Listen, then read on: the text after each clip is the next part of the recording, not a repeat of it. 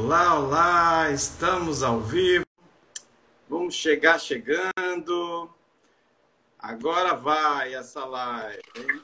Ei, boa noite. Vamos ver se, vamos ver se a internet, as internets não não dão um, uma rasteira na gente hoje, né? Pois é, pois é, vamos ver. Olha aí a Dilma entrando. Boa noite, Dilma. Galerinha chegando. Vamos chegando. Gente, depois eu apresento o Hernani. Vamos fazer uma musiquinha para a galera chegando. Enquanto a galera vai entrando, né, Vamos lá. Fazer uma musiquinha. O pessoal vir chegando. Hoje vai dar certo essa live, estou sentindo. Já já apresento o Hernani, mas Hernani já está aí, vai curtindo o som, entrando na energia. Ele é compositor, músico, musicista.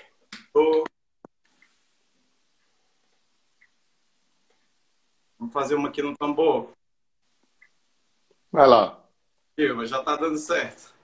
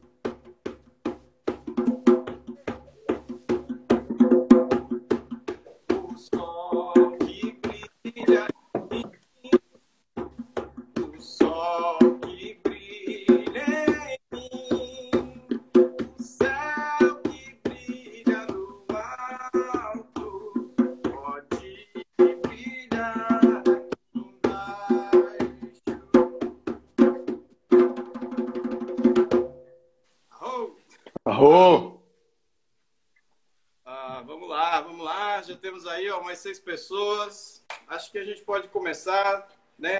Senão fica muito tarde. Uhum. Vamos lá. Nosso tema é sistemas hereditários e heranças sistêmicas, né? E o Hernani é professor de alimento energético, terapeuta de alimento energético, professor também de terapia sistêmica da respiração. É assim o nome, né, Hernani? Sim, Exatamente. Ah, o Hernani vai fazer aí um traçar alguns paralelos dentro de a genética física, da epigenética, da morfogenética. Então a gente tem uns três caminhos para trilhar dentro disso.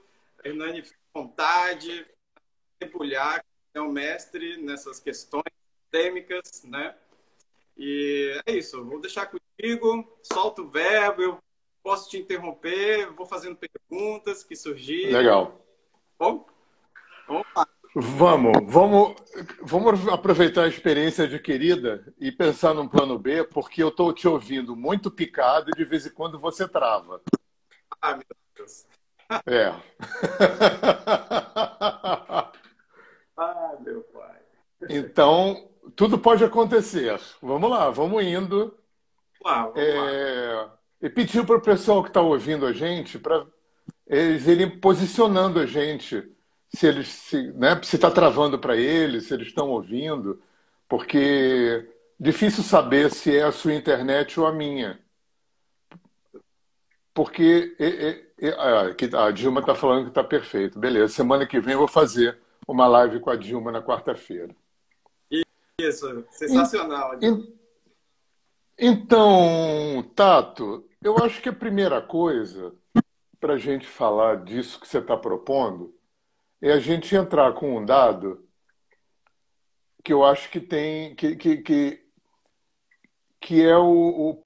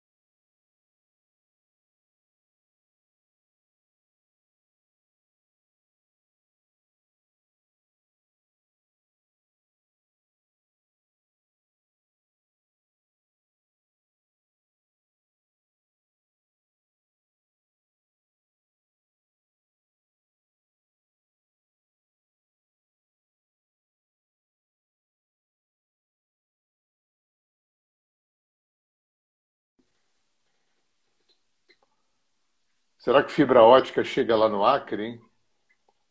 É. Porque eu não.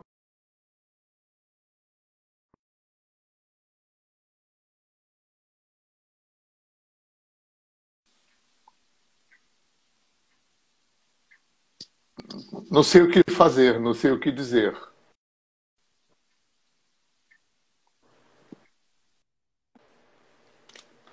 Agora estou te ouvindo e te vendo. É, pois é. A Gabi. Meu Deus do céu. É, é só a gente começar a falar a do Gabi... tema. Pera, como é que tá o som aí? a... A Gabi, fez, a Gabi fez um teste aqui e falou que tá ótimo. Vamos lá, meu pai. Acho que a galerinha não quer tem... que a gente fale desse tema. Ah. Tem a menor ideia, Tato. Hã? Cara, é. Vai, vamos ver. Já não estou mais te ouvindo nem vendo. Quer dizer, está ok para algumas pessoas, para outras não está. Qual é a ideia? Não sei bem se a gente vai assim mesmo e. Você está me vendo e me ouvindo? Sim. Então vamos lá, vamos falando aí, né? E deixa rolar o que tiver que acontecer. Então, YouTube, é, outra vez também falaram dessa possibilidade do YouTube, mas se a internet está ruim, o YouTube também vai ficar ruim. Ó, a Dilma Põe... disse que está perfeitamente. Então, gente, vamos lá. Seja o que Deus quiser, seja o que os deuses quiserem. Eu estava falando da questão do inconsciente, né? Antes da gente falar de, de herança, de alguma coisa assim, é, é uma coisa que na nossa cultura é muito nova. Embora os gregos já falassem de inconsciente, isso só se popularizou e nem é tão popular assim a ideia de inconsciente a partir de Freud. E, de qualquer maneira, Freud também se debruçou sobre um aspecto do, do que seja inconsciente. E se a gente for olhar, é, começa pelo nosso corpo. Eu não sou consciente de quase nada que acontece comigo. Eu só sou consciente que eu respiro quando eu presto atenção. Eu só sou consciente que tenho um coração quando eu boto a mão e sinto que ele bate. Quando eu fico doente ou dói alguma coisa, aumenta um pouco o meu nível de consciência corporal Fora isso, eu não sou consciente de nada. E dentro de mim tem universos, galáxias, tem, tem tudo. Tem uma usina elétrica aqui, super potente, mandando inputs elétricos para todo o meu corpo. Tem uma usina química extremamente complexa, acontecendo com trocas gasosas, a vida celular. A vida celular, então, são universos, galáxias que se, que se reproduzem, que morrem, que se comunicam. É, tudo está em movimento dentro de mim, de mim, da gente, né? Tudo está em movimento. Isso chama motilidade. Tem 75% de líquido no meu corpo em movimento. Os, líquido, os líquidos intercelulares, linfa, sangue correndo sem parar no meu corpo, eu não sou consciente de nada disso. Então, já pegando o meu corpo, eu não sou consciente de nada disso. Eu sou consciente de 0,01% do meu corpo, de quem eu sou, no sentido global. Se a gente entra no âmbito psicológico emocional, que é onde a psicologia e a psicanálise se debruçaram mais, isso fica imensurável. Né? Freud dizia que os inconscientes se comunicam. Jung falou de inconsciente coletivo. Então, isso assume uma dimensão bizarra. Se a gente for entrar no, no, no campo do espiritual, seja lá o que for isso, né? porque também esse conceito da margem a um congresso de muitos dias, isso fica incomensurável, impensável. Então, a dimensão inconsciente da vida, no corpo, na mente, nas emoções, na energia, na psique, na coletividade, no universo, é absurdamente gigante. E o nível de consciência que a gente experimenta é absurdamente minúsculo frente a essa imensidão. Então a gente já tem que começar por aí. Porque quando a gente falar de herança, a grande maioria disso, né, dessa, dessa brincadeira que a gente vai fazer aqui, porque tudo é teórico, né, vai acontecer no âmbito inconsciente. É, a ah. gente pode começar, por exemplo, falando de vida passada. Eu não lembro de nada. De nada. Tem até gente que pode lembrar de uma vida anterior, pouca gente lembra, mas eu vivi, sei lá, milhões, milhares, bilhões de vidas, desde a da, da ameba inicial. Eu não sei. Eu até, cada vez que a gente aterriza numa barriga de uma mulher, tem uma amnésia. E eu trago a carga é, é, na, na, no âmago da minha memória, tem essa informação toda. A minha ancestralidade. Eu conheci uma bisavó Daí para trás eu não conheci ninguém. Quantos ancestrais eu tenho desde Adão? Bilhões de ancestrais e eu trago essa informação no âmago do meu ser. Tudo isso é inconsciente.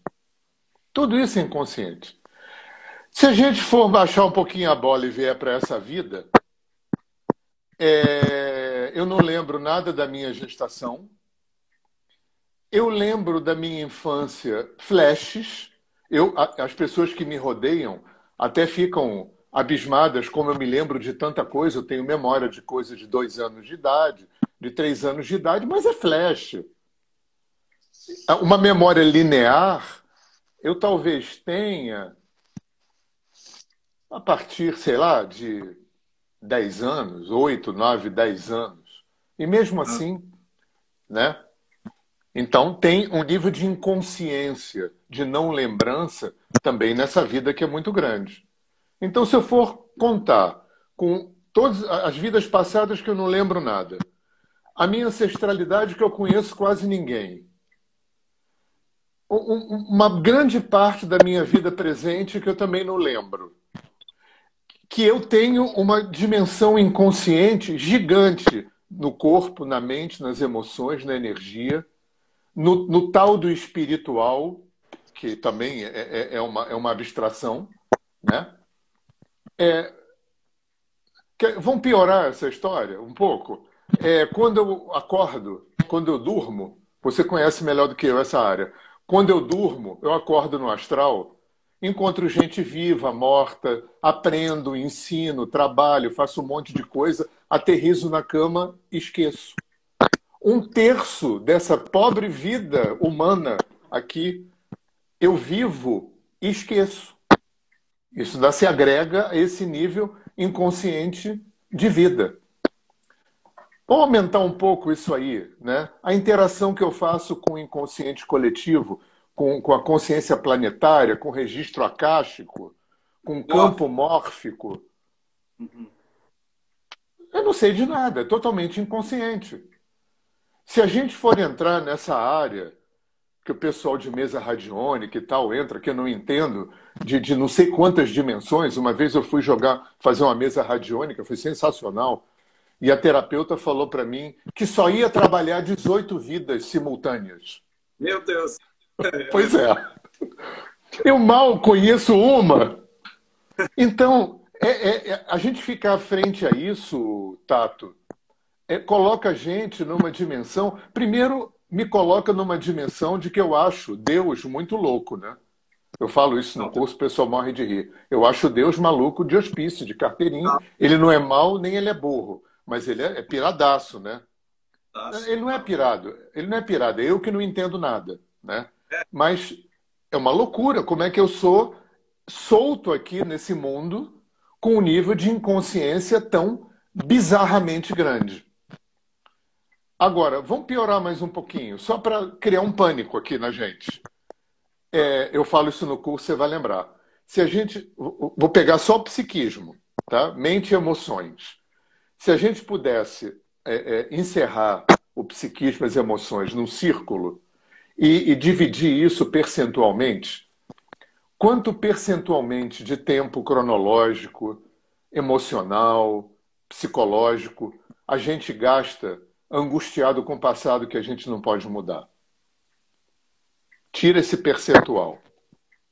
Cada um vai ter um percentual, né? E mesmo que a gente tenha um percentual, a gente não tem a menor ideia se ele é garantido dessa forma. Do que sobra, quanto a gente gasta de tempo cronológico, emocional, psicológico, blá, blá, blá, ansioso com o futuro que a gente não sabe se vem, quando vem, como vem, até para compensar um passado que a gente não pode mudar. O que, que sobra no presente para viver?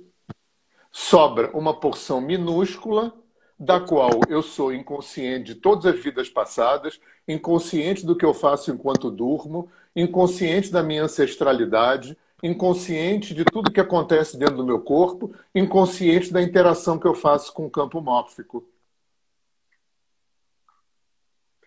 É, pega essa bola aí para fala aí. É uma... A gente vive na pontinha do iceberg, parece, né? É se... Não é? Na ponta do alfinete do iceberg, né? Do alfinete que está cravado no alto do iceberg. É muito doido, porque assim, é, você falou a minha área, tal, projeção astral. É, eu fico pensando como é difícil já a gente tentar despertar a lucidez lá fora um, um desafio, assim, é, um, é uma busca para a vida inteira, e, enfim. Uh, e a gente vai caminhando bem devagarzinho, é um, é um passinho de formiga, e é, parece que a gente está sempre tentando vencer uma barreira, um véu, eu não sei explicar, é uma coisa muito forte, essa toda essa parte do esquecimento, né? tanto da ancestralidade, quanto, por exemplo, quando a gente dorme, ah, e, e, todas as outras formas, campo mórfico, que a gente está interagindo, né, que você falou o tempo inteiro.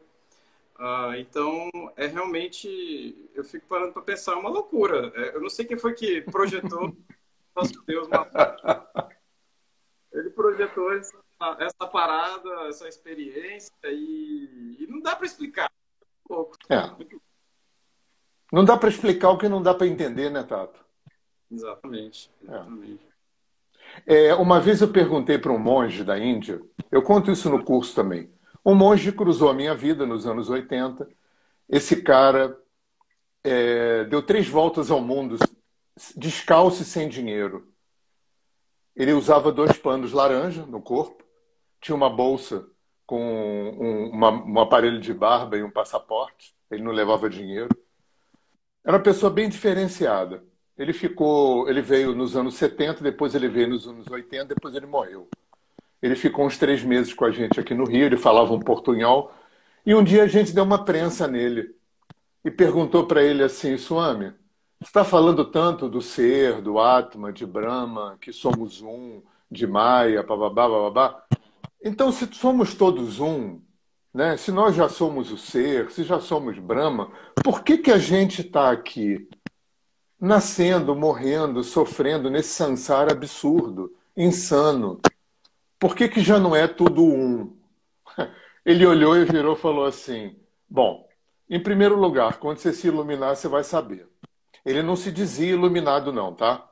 Quando você se iluminar, você vai saber. Depois, quando você se iluminar, você não vai ter como contar como é que é. Então é o seguinte, baixa a bola porque é assim. É assim. E ficamos com essa resposta. Que também não dava para ter outra resposta, né? Vai responder o quê? Né? Não tem o que responder. Eu achei genial. Quando eu me iluminar, seja lá o que isso for, né? Eu vou entender. Bacana. Quando eu entender, eu não vou conseguir explicar. Essa parte eu até conhecia, porque muitos, em muita literatura da Índia, né? O Ramakrishna, Ramana Maharishi, esses grandes mestres, falavam que não dá para explicar o samadhi, não dá para explicar moksha, a liberação. Uhum. E eu achei fantástico, quer dizer, me deu muita irritação naquele momento de ouvir aquilo, uma mistura de irritação com desespero e desânimo, né? Quando ele falou, então baixa a bola porque é assim. Então é assim. Simplesmente... É assim e, e vamos nessa. E você falou de passo de formiga, eu vou piorar um pouco essa história. Vai. Porque eu ouvi, eu ouvi de um líder Cheyenne, a gente teve um contato com o líder dos Cheyennes do sul dos Estados Unidos, que ele já faleceu, o Nelson Turtle, e ele dizia que caminhar em beleza, que é o jeito poético que índio-americano tem para dizer viver.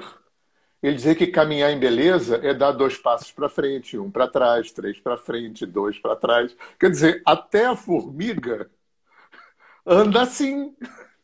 Quer dizer, além de ser passo de formiga, é um para frente, um para trás, dois para frente, um para trás, três para frente, dois para trás. É, tinham que internar Deus. Não, tinha que nosso amigo. É, eu estava pensando, por exemplo, né? Assim, se a gente for pensar na genética física, nossa genética biológica, né? Já foi um, já está sendo ainda, né? ainda está sendo um desafio tremendo a gente decifrá-la, né? Até hoje, então vamos ah, colocar zero a dois mil anos, né? A 2022 anos trabalhando e a gente chegou aonde chegou, que já é muito bom, no nível uhum. físico, falta uhum. tudo. Tem tanta coisa para se acessar ainda e a gente tem físico. Agora, do campo morto. E você chegar lá, o que você acha disso? Você acha que a ciência está prestes a chegar lá? Você acha que em breve vai fazer uma conexão, vai ter um perdido aí entre espiritualidade, ciência, né? no, no ponto energético, multidimensional, que em algum momento assim mensurar ou começar a trabalhar ou é, entender, por exemplo, que ah, beleza, campo morfogenético existe, conseguiu de alguma forma, né? É, é, uma epigenética que já está caminhando, seja, é, que ainda tem uma coisa de ciência dentro dela, porque a epigenética tá, está um pouco no físico, né? Então ela é meio que uma intermediária desses universos aí. O que você acha? Você tem para falar disso? Bom, desculpa te dar essa resposta, mas eu não tenho a menor ideia. Não, não dá para não dá para ter ideia, Tato. Não dá para ter. Dá sim, dá para gente achar, dá para gente sonhar, dá para gente chutar, né? É, chutando, o que, que eu acho? Vamos, vamos, vamos pro chute, né? É, eu tô eu tô numa fase, talvez pela idade, né? Quando a gente vai ficando velho, e é, muitas perguntas mudam de lugar, né? E, a, a, inclusive, até pelo processo terapêutico que eu passo hoje enquanto cliente, eu penso muito o, o que, que realmente é importante que eu saiba. Eu estou com essa pergunta hoje. O que, que eu preciso saber? Né? Uma das coisas que eu aprendi em terapia, e que foi um processo interessante é, me apropriar disso, tem coisas que eu não vou saber, tem coisas que eu não vou entender, tem coisas que eu não vou curar, tem coisas que eu não vou resolver. Então, o que, que eu faço frente a isso? Eu acho que talvez o que eu posso fazer frente a isso é viver, tentar aprender a viver da melhor forma em relação ao que eu não vou conseguir curar, ao que eu não vou conseguir entender, ao que eu não vou conseguir responder, ao que eu não vou conseguir resolver. Então, essa, essa pergunta, para mim, É uma pergunta que está muito na ordem do dia. O que, que é realmente importante que eu faça um movimento para entender? O que, que é realmente importante que o mundo faça um movimento para entender? Né? É, eu estou lendo um livro, eu, eu tenho o, o Harari, aquele historiador antropólogo israelense. Deixa eu ver se o livro dele está aqui. Isso aqui, esse livro aqui. Ah, aí vai aparecer a página ao contrário, né? É, ah. São as 21, 21 lições para o século XXI. Foi o cara que escreveu Sapiens. E eu estou lendo agora esse livro, né? E eu acho que ele está muito na, na, na, crista da onda desses, desses tipos de pergunta. Né? Ele é um historiador antropólogo top de linha, um cara com uma cultura enciclopédica, uma inteligência bizarra e é meditador de Vipassana. Então, ele tem essa pegada como, como cientista social, ele é meditador. Então, ele, ele meio que caminha nesses dois trilhos. E ele está muito nessa, nessa onda do que, que é essencial que o ser humano tenha que saber, do que, que é realmente essencial. É uma pergunta, eu não tenho ideia da resposta. Quer dizer, eu tenho a minha resposta temporária, chutada pessoal para mim. Né? Para mim, o que é essencial, é, eu vejo muita gente nessa história de salvar o planeta, de curar o planeta, né? como se tivesse errado o que está acontecendo aqui. É... E também, e também é, esses movimentos como tinha do, do, de uma galera do Leonardo Orr e tal, de, de não morrer. Né? É, como eu estou muito nessa coisa da respiração, o Leonardo Orr foi o cara que criou o Renascimento, né? E ele tinha um projeto de não morrer, só que ele morreu. E eu fico. Para mim, assim, eu não quero nem não morrer, nem eu quero curar o planeta. Eu quero não nascer mais aqui. Porque eu não, é, eu não sou kardecista, mas eu acho que o Kardec teve uma sacada muito interessante com essa coisa de é, fazer uma analogia das, das encarnações e dos lugares que a gente encar, reencarna como se fossem é, é, séries de, é, escolares. Uhum. Então, eu, eu, fico vendo essa coisa, ter que salvar o planeta, curar o planeta. Claro, bacana, né? Ninguém gosta do que está acontecendo. Mas fica uma impressão para mim, Tato, de como se eu, a galera tivesse no terceiro ano do, do ensino médio, em vez de estudar para passar para a faculdade, tenta fazer uma revolução para transformar o terceiro ano do ensino médio em faculdade. É, eu não quero é mais, eu não quero é mais nascer aqui. Agora, Sei. isso é uma perspectiva muito, muito minha, né? Isso não responde nada nem para mim, né? É, eu acho, eu acho que é uma perspectiva interessante, bem pessoal, mas querendo ou não, é um objetivo que pode ser comum para todos também, que é a gente se melhorar, se conhecer, veio para cá para passar por experiências e positivas. E aí a ideia talvez seja realmente ao a gente entender, ou algo entender que a gente não, não necessita mais dessas experiências aqui, a gente não precisar mais voltar. Eu acho é. isso um caminho interessante. Passar de ano. Passar de ano, né? Seja lá o que isso for. É, porque repetir é, é por, né? A gente vê os amiguinhos passando de ano E aí deve ser muito difícil, tanto, fico imaginando, tanto para o lado de lá, né? Uhum. Quanto cá, encarnado. É, deve ser muito difícil, a galerinha passando de ano. Até, a, até porque, né, Tato, é, repetir é uma das formas que o, o sistema, o campo, a vida, o universo, a criação, Deus tem de chamar a gente pra, na conversa, né? Repetir, repetir. Exato. Não resolveu, não curou, resistiu, é, não olhou, negou, acontece de novo, acontece de novo, acontece de novo. Né? Então nasce aqui de novo, nasce aqui de novo, nasce aqui de novo. E é isso aí. É isso aí. E, enquanto não curar, né? É. Enquanto a pessoa não seja... É. seja lá o que seja, curar, né, também, né? Seja lá o que for é. isso, né? É, é o, o, faci... o, É, o fascinante disso é que a gente não sabe nada, a gente não tem a menor ideia de absolutamente nada. E, para mim, tem, tem um fascínio paralelo a esse. É, ao mesmo tempo, porque a gente não pode. Ah, eu falei do inconsciente. Tem um outro, um outro, uma outra coisa também que eu acho bacana a gente inserir aqui na nossa história, já que a gente está falando dessa multiplicidade de, de origens né, que a gente traz, que fizeram a gente chegar aqui. Que é a questão, Tato, também da multidimensionalidade, né? Que é o nome do seu canal. Tato. É, é, a desconstrução desse olhar. Desconstrução não é negação, né? Porque o olhar cartesiano e mecanicista ele também, ele também existe, ele também vigora. A gente tem só que colocar ele no extrato de realidade que lhe é próprio.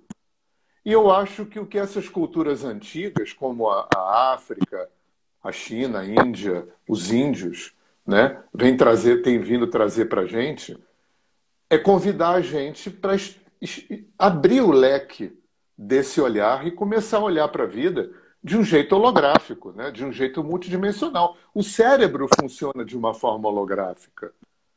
O universo funciona de uma forma holográfica. E a gente continua olhando para a gente e para a vida e para os processos da vida com um olhar mecanicista e cartesiano. Isso é um complicador. No, um complicador no sentido bem humano, bem emocional da resolução das nossas questões, né? Você acha que, um, um, objetivo estar aqui também, além dessas coisas, buscar se curar, passar por experiências, enfim, repetir, repetir, não seria de alguma forma também a a capacidade da gente despertar para essa, essas realidades? Será que isso não é uma, uma, uma das provas? Seria a gente tentar, pelo esquecimento, pela, por ser tão denso, aqui, ser tão mecanicista, a gente tentar buscar esse despertar, entre aspas, né? é, multidimensionais, holográficas, e aí começar com tudo Acho. Isso, todos os benefícios disso, né? Acho. Acho e acho que muito mais do que técnica, do que yoga, acupuntura, shiatsu, budismo, macrobiótica, eu acho que o que o Oriente vem convidar a gente, eu falo de Oriente, eu falo de África, de Índio, porque essas culturas todas têm um olhar multidimensional em relação à vida. É, tem uma coisa no taoísmo que é muito interessante, que é muito sintético, que tem duas realidades acontecendo aqui a realidade e a que eu construí e experimento. Aí o taoísta vai chamar a realidade de tal e vai chamar a realidade que eu experimento de yin e yang, de dualidade. É, a palavra maya, que foi erroneamente traduzida por ilusão, né, como se maya fosse uma coisa que não é, maya é muito mais complexo. Maya quer dizer uma coisa que é e não é. O que, que é e não é? é Para a gente entender esse conceito, a gente tem que multidimensionalizar a nossa visão de mundo. Eu, nós dois e todos a população do planeta, nós simultaneamente existimos como seres separados. Eu me sinto separado de vocês, me sinto separado da natureza, me sinto separado do que quer que seja Deus. Então, num certo sentido, eu sou separado. Num certo sentido, eu não sou separado. Eu sou e não sou. Eu me lembro muito de um professor que eu tive, que falando sobre isso, que ele dizia que a gente tem que aprender a trocar o ou pelo e. Não uhum. tem ou, é e. Eu sou um ser individual que está aqui nessa encarnação, né? É separado, individualizado e simultaneamente eu sou a mesma alma. Porque não existem várias almas, existe uma alma, uma somente, um só inconsciente, do qual nós compartilhamos e pensamos que somos uma parte enquanto a gente está sob esse efeito da dualidade da relatividade. Esse papo é que suscitou a gente dar uma prensa naquele monge. Porque a gente não estava entendendo muito bem o espírito da coisa.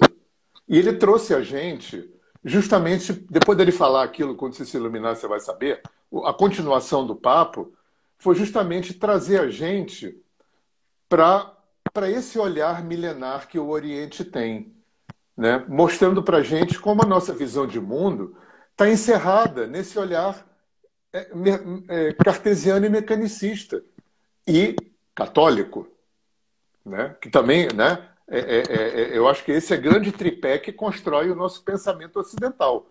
É o pensamento católico, cristão, né? mas basicamente católico, é, e Descartes e Newton, que é quem estabelece a ciência moderna e a filosofia moderna. E, e essas três coisas constroem esse pensamento ocidental que fez a gente acreditar que só é real aquilo que os cinco sentidos apreendem.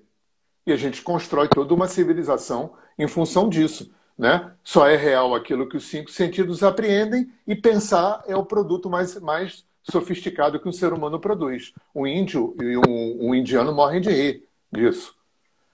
Então, eu acho que esse axioma é, filosófico, né, dialético, para mim, ele, para mim é semente de tudo. Existem duas realidades acontecendo aqui: a realidade e a que eu experimento. A que eu experimento foi totalmente criada por mim em função dessa maluquice que Deus criou, seja lá quem ele for, né? De ser um, mas eu estou aqui. Eu sou um? Sou. Eu sou essencialmente uno? Sou. Mas não experimento nada disso. Eu estou totalmente imerso na relatividade, na dualidade, me experimentando como um ser separado, e só sei que eu sou um porque eu li no livro. Porque eu acredito filosoficamente nisso aí. Porque experiência zero nisso aí. Ou porque experimentou alguma coisa, vamos supor. E esqueci. Sobre... É. e não lembro. E aquilo te deu perspectiva de uno, né? De alguma maneira esse monge, ele, ele, ele sugeria, muito subjetivamente, que talvez a iluminação fosse a desconstrução é, dessa realidade que eu venho construindo desde sempre. Meu sistema de crenças, meus padrões de comportamento, minha visão de mundo. Né? E o iluminado é aquele que desconstrói essa realidade, esse construto de realidade e passa e se reapropria da realidade que é. Agora, essa essa essa dialética, ela é a espinha dorsal de todo o pensamento oriental. Não, não, não dá para ler Bhagavad Gita, não dá para fazer yoga, não dá para pensar em budismo se você não consegue apreender essa dialética que, que, que traz uma visão de mundo absolutamente diferente da nossa ocidental e, curiosamente, se aproxima absurdamente da visão, de, da, da, da visão da, de, da criação que a física quântica desvelou. Tanto que Dr. Heisenberg, que foi um do, do, do, dos caras de ponta daquela época, dos anos 10, dos anos 20, Dr. Heisenberg ia para a Índia estudar yoga. Niels Bohr, uhum. que era dessa turma, né? a galera que formulou o princípio da incerteza, o salto quântico, bababá, né? as teorias das cordas, essa coisa toda, o Niels Bohr, nas horas vagas, dava conferência sobre os Vedas.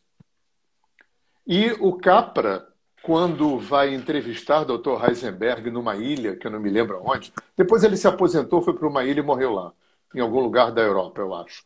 E o, o Capra foi é, é, entrevistar o Dr. Heisenberg. O Heisenberg foi o do salto quântico e do princípio da incerteza.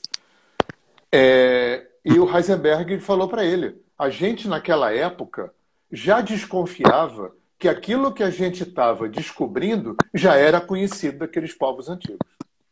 Tanto que o uhum. Capra traz, né, o, o grande é, é, startador dessa história foi o Capra com o tal da física, nos anos 70.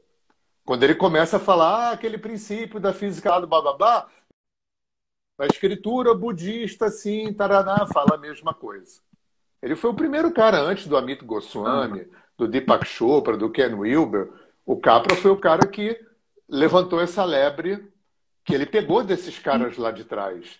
Aqueles caras já tinham uma, uma percepção de que aquilo que eles estavam percebendo no mundo subatômico, que não se comporta do jeito cartesiano e mecanicista, como o mundo, como esse mundo é, é, macro, né? porque Newton não perdeu a validade com a física quântica. Né? Newton continua valendo. Mas aqueles caras já tinham essa percepção de que os orientais já tinham sacado isso que eles, estão, eles sacaram com outras palavras, né? usando uma outra expertise científica que os orientais não tinham. Né? Sim. Então, Hernani, de, indo de encontro a isso, e aquela pergunta que você eu não responder, quer dizer, tocando agora na física quântica, né? É, é, não, não, sou um profundo conhecedor da física quântica, mas. Nem eu. O que eu leio e percebo de, de algumas experiências que vão sendo comprovadas, me parece que, né, que a física quântica ou ela é um intermediário para uma próxima ciência que vai depois, ou ela já é a ciência que vai chegar lá uhum. e ela mesmo. Mas me parece que essa galera está descobrindo coisas e aí isso já está provado que não é, que não está dentro do mecanicismo, né, e etc. Não está atômico, sutil. É, é, a gente está longe ainda, mas eu sinto que tem um caminho que a gente está. Daqui a pouco vai estar tá conseguindo mensurar algumas coisas que antigamente, como você falou, os, a galera das antigas aí, os indianos, os orientais, os indígenas, enfim, já sabiam de alguma maneira, por, ou por, por, passagem pela ancestralidade, né, ou por acesso dimensional não sei como é que essa galera estava isso. Olha, Tato, é, deixa eu dar um passo atrás também para trazer uma outra reflexão que eu acho que encaixa bem dentro de tudo isso, que é a questão da ortodoxia e da heterodoxia.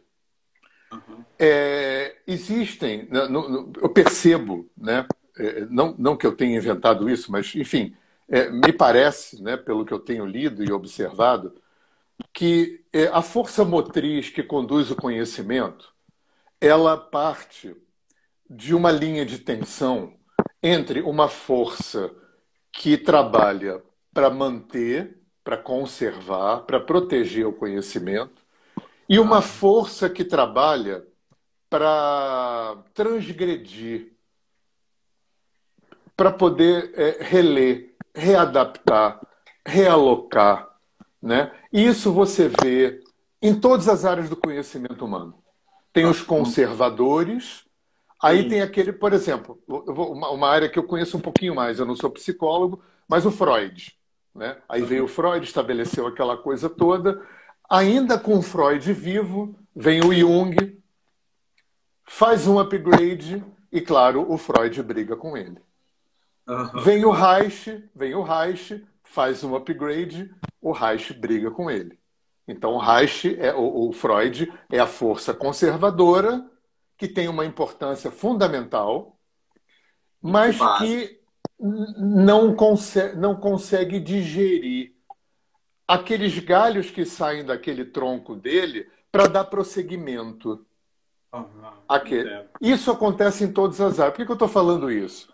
Porque nesse assunto mais específico da ciência, da física quântica, também. A quantidade de coisa que já se conhece.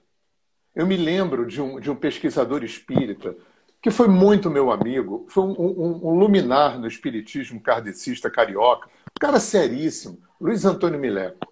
Nos anos 80, ele já me contava experiências. Bom, experiência de gravar voz de morto já tem muito. Ele, ele, ele, naquela época já estava se começando a gravar com videocassete imagem de morto. Então ele dizia já naquela época: o, o que já se conhece é muita coisa em muitas áreas. Mas existe na ciência a, a ortodoxia e a heterodoxia. Só que na ciência, é, muito particularmente, tem um outro, um outro agregado que a gente não pode desconsiderar, que é o poder econômico. Então, a maior parte da ciência está vinculada, direta ou indiretamente, as grandes corporações transnacionais que fabricam remédio, que, que, que, que tem a ver com comunicação, que tem a ver com, com fabricação de armas, que tem a ver com sementes, com, com alimentos, com, com o que é mais vital na sobrevivência humana, está na mão das grandes corporações transnacionais. E essas corporações dominam a ciência. Então, existe dentro da ciência, de uma forma nem sempre deliberada, por exemplo, eu conheci vários médicos na minha vida que eram contra a homeopatia e não tinha a menor ideia do que a homeopatia era. Uhum. Eles não tinham uma coisa deliberada contra a acupuntura e a homeopatia. Eles apenas estavam indo num caudal de ortodoxia, de uma medicina que é mantida por um poder econômico e que terapias complementares, alternativas, não interessa para esse poder econômico. Na física quântica, a gente percebe como o Capra, o Amit Goswami, o Ken Wilber, que não é exatamente o físico quântico, mas roça ali, né? o Bruce Lipton, que também está na, na, periferia, na, na paralela, é, o Deepak Chopra. Esses caras, bicho, são tripudiados, esses caras são é, é, é, é gozados e desqualificados pela parte da ortodoxia da física quântica. Na física quântica também tem a galera careta e tem a galera capra. Sim. Que eu acho que é esse pessoal. São sempre os heterodoxos que dão um salto, que vão fazer o conhecimento caminhar. Né? Ah. A, gente sente, a gente sente muito isso, é, por exemplo, no xamanismo. Né? Isso é uma, uma, área que eu olho mais de perto. Então, tem a galera que, que, que preserva o conhecimento, as tradições, e é super importante. Porque se não for o ortodoxo, o heterodoxo perde a função. Não, não, não, não tem o que ser heterodoxo. Né? E sem o heterodoxo, o, o, todo aquele conhecimento do ortodoxo se perderia no tempo. Então é muito interessante essa. É uma pena, talvez não seja uma pena, que essas duas, esses dois trilhos desse trem da, da, da, do conhecimento não se, não se dão bem. Né? É Você vê. É, é, não, tem sempre uma linha de tensão. Fica os ortodoxos chamando os heterodoxos de porra louca, de maluco, está fazendo invenção, está inventando, está criando moda. E, e, tem os heterodoxos chamando os ortodoxos de, de, de de fanáticos e de fundamentalistas. Então, essa linha é, de tensão sempre existiu. Né? Tudo se repete, né? Política, na, na ciência, em todas as áreas, qualidade, uma, uma...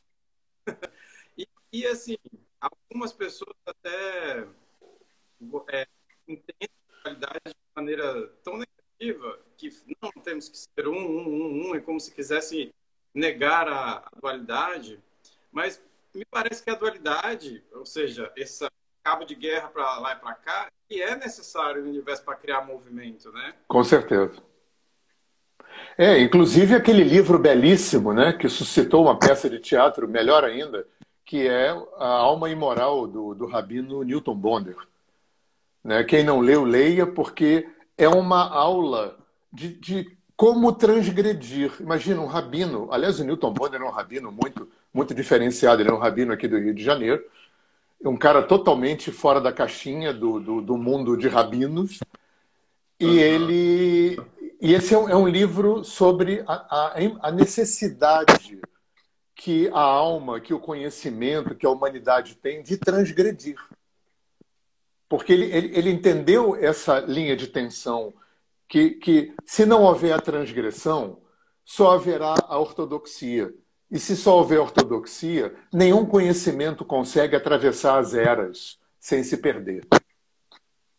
Então é preciso que seja relido, atualizado, é, sempre, sempre. E isso cria essa linha de tensão. Porque o ortodoxo está ali para conservar e o heterodoxo está ali para transgredir. Me parece que os ortodoxos não aprendem com a história, né? Porque ao longo da nossa história está ah, recheado de exemplos de heterodoxos da época que vieram para a briga, puxaram e aí, ah, não, não, não, puxando para trás, de que olha lá, viu? Né? A gente falou, a gente estava já. Por... É, mas o heterodoxo hoje será o ortodoxo de amanhã. E os caras não aprendem a história. É. Exato. É, mas eu, eu, não, eu não sei se. Eu não sei se é para o ortodoxo aprender alguma coisa. A função do ortodoxo é, é, é proteger e conservar aquilo que ele tem em mãos. Não sei se é para ele entender. Função, né? Talvez essa linha de tensão ela seja importante no processo, porque o, o heterodoxo de hoje será o ortodoxo de amanhã e vai ter que enfrentar um outro heterodoxo na, na, na, na aba dele. Exato. É incrível, né? Esse movimento do universo que ele faz. É, parece que tá, é, tudo tem uma função, né? Com certeza. Olhar assim. É, porque aí, Tato, eu vou colocar mais. Primeiro eu coloquei o inconsciente, depois eu coloquei a multidimensionalidade. Vamos colocar um tripé nessa história com mais um, um, um dado que é fundamental nessa construção, que é a impermanência. A impermanência. Nada. Impermanência. É, nada. A impermanência. Tudo muda. Nada fica. Tudo muda constantemente. A, a, a característica mais é, é, é essencial do universo é, é, movimento, né? É movimento, movimento. Então temos inconsciente, multiverso e impermanência. Olha que beleza. E a gente não entende nada disso. E a gente é só uma formiga. Formiguinha dando um passo para frente, dois para trás. É, exatamente. E é, queria fazer, tentar fazer um paralelo aqui, Nani. Aproveitar que você de alinhamento energético e de terapia sistêmica da respiração, uhum.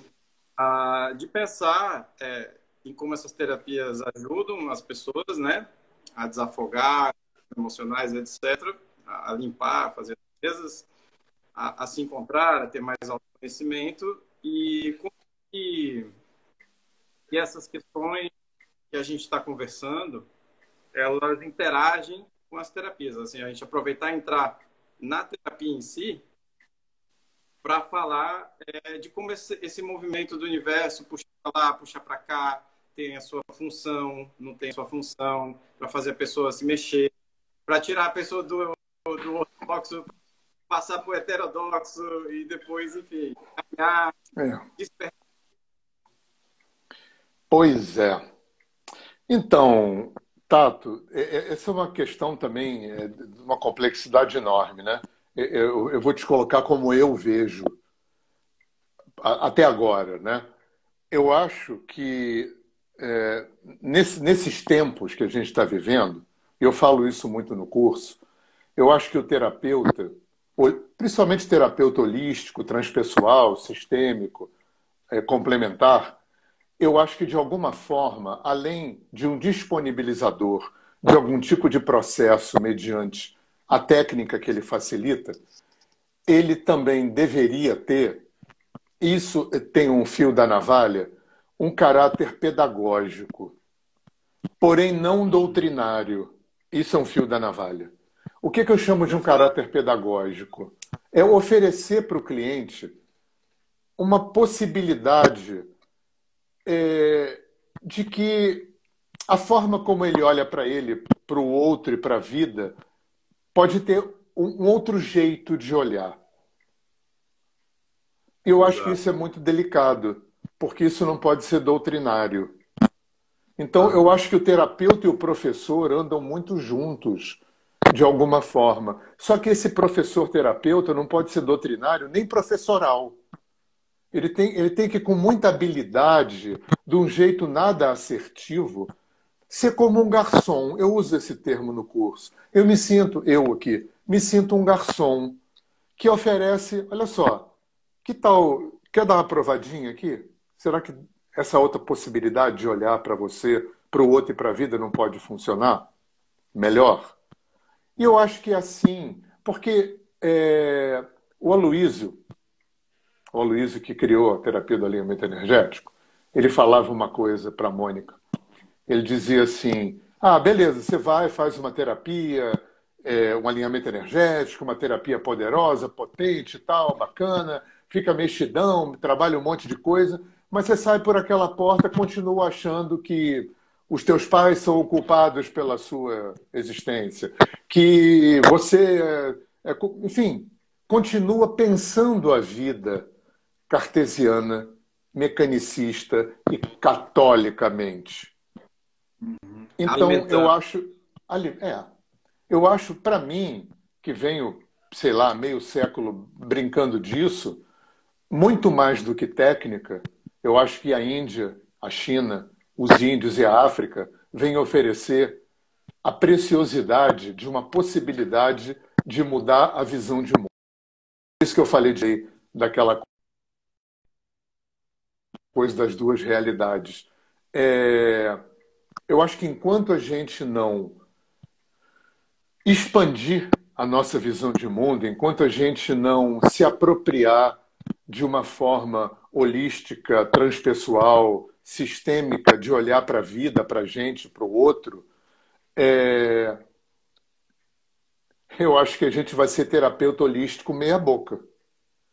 Porque é... eu acho que o que caracteriza o terapeuta holístico não é misturar yoga com acupuntura, homeopatia, reiki, chama violeta né, é, antes de mais nada, ter um olhar holístico, transpessoal e sistêmico em relação à vida. E até onde eu sei, quem tinha isso e pode ensinar para a gente é Índia, China índio africano. Culturas milenares que tinham um olhar sistêmico, transpessoal e holográfico para a vida. Enquanto a gente não transformar esse olhar, terapia holística vai ser uma forma chique de alopatia a gente vai ah. continuar trabalhando no sintoma, vai continuar trabalhando de uma forma alopaticamente chique, né? com o nome mais bonito, claro, de um jeito mais integrativo, considerando corpo, mente, emoções, mas se a visão de mundo não é uma visão é, sistêmica, holográfica e transpessoal, a gente continua olhando para a vida de um jeito católico, é, é, cartesiano e mecanicista, terapeuta, terapeuta holístico meia bomba, né? Total. E, e assim, como na medicina, a pessoa chega com uma, com uma doença, tá? cura e zero, zero consciência de, do porquê talvez. É, pois é. Pode ter chegado para ela, né? E aí assim, pode culminar do, de, dos terapeutas holísticos a gente culminar nisso também, quer dizer, repetindo de alguma maneira, ficando, como você falou, meia boca, né? Porque não está focado nesse, nessa questão holográfica, multidimensional, servir como garçom, diz, uma nova possibilidade para aquela pessoa pensar de uma outra maneira, né? Claro. E é isso, sim, muito interessante isso que você falou. Eu queria, eu queria me oferecer aqui, Tato, eu acho que você também, porque eu, eu vi passando muita pergunta. Eu vi também. Então, eu estou aqui me oferecendo, se as pessoas quiserem entrar em contato comigo pelo meu WhatsApp, pelo inbox do, do, do Facebook, do Instagram, do meu e-mail, estou aqui disponível, acho que você também, para responder essas perguntas que foram passando aqui rapidinho e a gente nem pôde ver, né? É, e a gente nem pôde ver. Pessoal, até, até, é, até porque elas não vão aparecer quando você salvar no IGTV. É, E fiquem à vontade, hein, gente. O Hernani é super acessível, um ser humano mesmo, tá?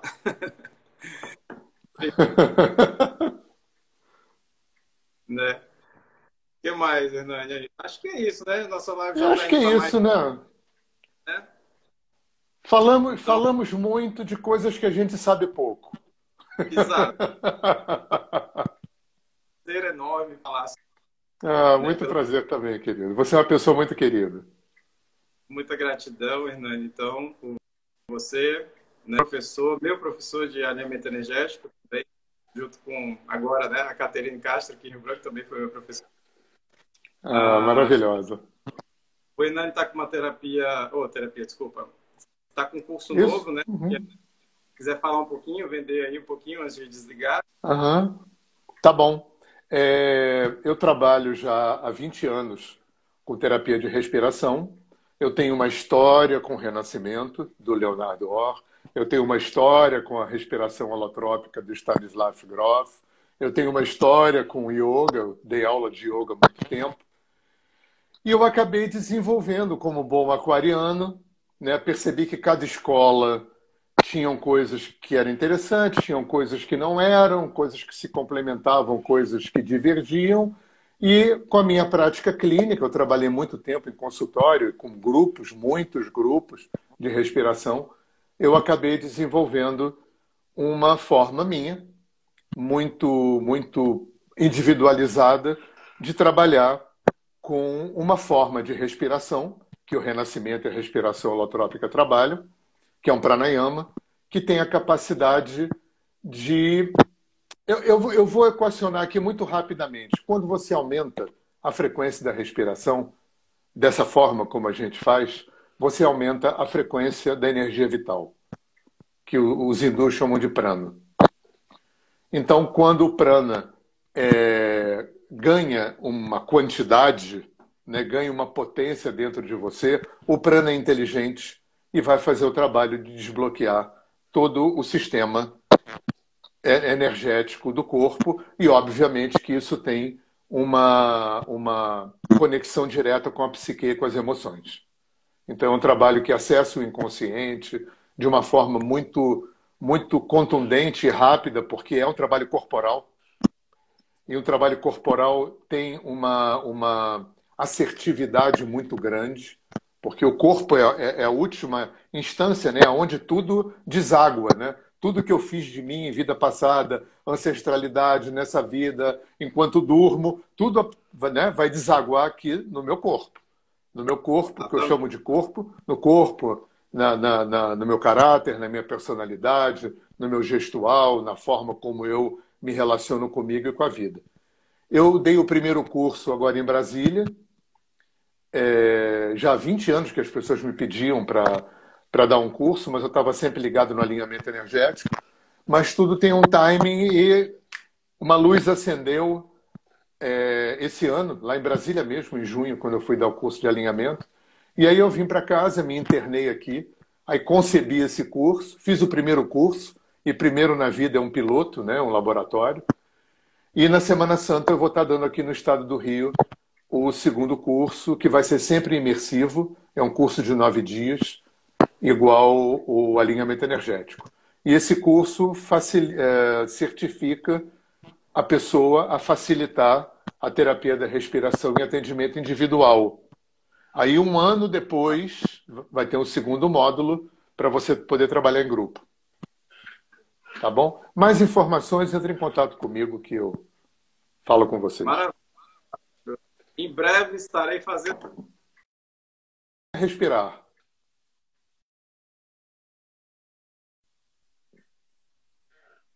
Tra... Tra... Ah, tinha travado aí. Então tá bom, querido. Esse... É, tá ah, bom. Um beijo para você. Muito obrigado. Pelo... Manda um grande abraço um para grande... teus pais, tá? Bom. Eles vão assistir com certeza depois, se não tiverem aí, que eu não vi. Ah, muito bom. Tá? Manda um abração para eles. Até a próxima, Hernani. Gratidão. E grat... Gratidão a todo mundo que apareceu por aqui.